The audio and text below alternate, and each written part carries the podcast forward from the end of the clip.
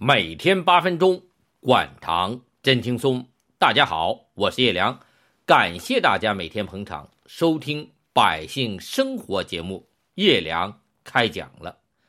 前两天我给大家介绍了手术可以根治二型糖尿病，做到停降糖药后，血糖也能维持正常，还有助于并发症的缓解和治疗。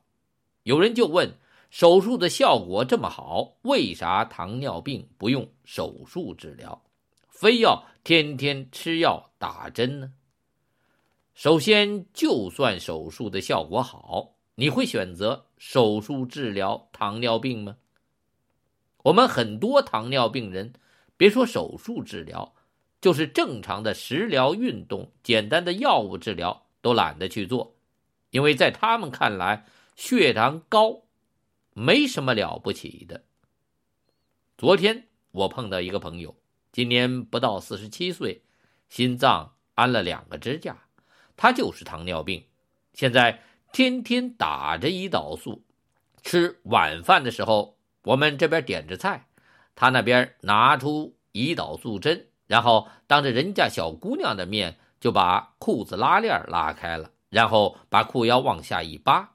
露出肚皮来，给自己一针。小姑娘哪里见过这个架势，脸都臊红了。打完针，她跟没事人似的，该吃吃，该喝喝，问我要不要喝酒。我摇摇头，告诉她我开车不能喝酒。您别看她得糖尿病，中午就喝了一通，晚上还想喝。我看了她点的菜，一个是油炸小黄鱼。一个是土豆烧牛肉，一个是豆芽炒里脊，然后要了两碗米饭。我在想，这哪里是糖尿病人该吃该喝的呀？可作为朋友，你怎么说？告诉他这样吃不行，他能听吗？不听。他看我就要一碗汤面，要点白菜和茄子，就乐了。您吃这点儿也太少了。我心想，就这。也是陪着你。平时我晚餐比这简单多了，晚上吃那么多干什么呀？够吃，保持健康的体型，有足够的气力，每天精神饱满的能做自己的事情，这就够了。有必要吃那么多吗？我问他：“你吃这么多，平时测不测血糖？”他说不测。我问：“家里没有血糖仪吗？”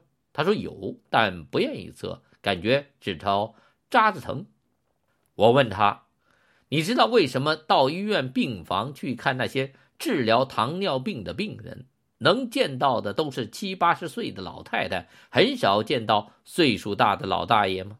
他说不知道。我告诉他：“因为很多男同志得糖尿病后，就和你一样不在乎。你看你刚四十多岁就上了两个支架。”还这么不管嘴，不运动，喝酒抽烟，样样都不落下，也不监测血糖。他说：“我打着胰岛素针呢。”我说：“那能保证您心脏不再出问题吗？”我告诉你吧，就是因为很多人打着胰岛素针，认为这样血糖肯定比吃降糖药降得好，结果就放开嘴巴吃。知道后果吗？他说：“不知道。”我说就是更胖，心肌梗死的发病率更高。他说我都上过支架了，还会心梗吗？真不知道这是一个什么逻辑，以为吃着药打着针上了支架，人的生命就上了保险，会没有事情了，就可以放松警惕，自己爱怎么吃怎么吃，爱怎么糟蹋身体怎么糟蹋身体了。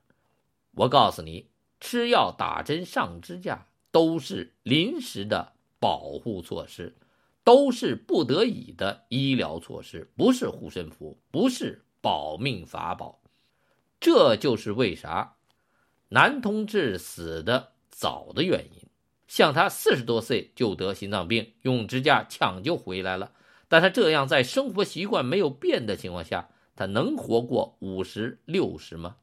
我看玄乎。所以。我们看到医院治疗糖尿病的七八十岁的人，老太太多，就是因为很多得糖尿病的男同志不到七十都到天堂看病去了。找上帝治病，不用找医生治病了。可那些在医院里治疗糖尿病并发症的七八十岁的老太太也很痛苦。女同志更年期前有雌激素保护他们的心脏，所以他们的寿命长。但如果不好好控制血糖，结果是到了七八十岁的时候，这糖尿病足就来了。所以到医院外科治疗糖尿病的。一屋子四个女病人，三个老太太都是来截肢的。一个老太太是四年前截去了左腿，这回住院要截其右腿。一个老太太今年已经住了三次院，不断通血管上支架，还是免不了要截掉三个脚趾头。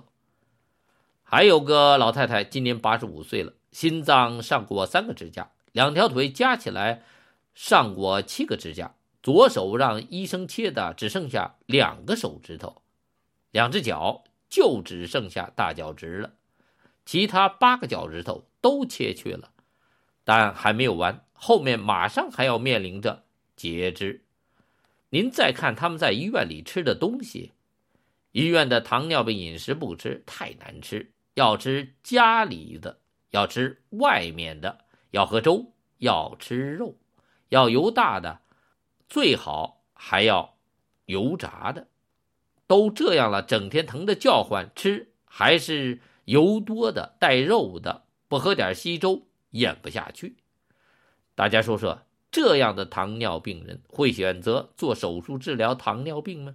不会，他们只会在糖尿病的末期，糖尿病并发症已经严重损伤他们的器官和肢体后，他们才会选择去。医院治疗上支架，做手术切去坏死了没有救的肢体。当然，也有例外的。我的一个朋友告诉我，他认识一个河南的老板，就是不愿意打胰岛素。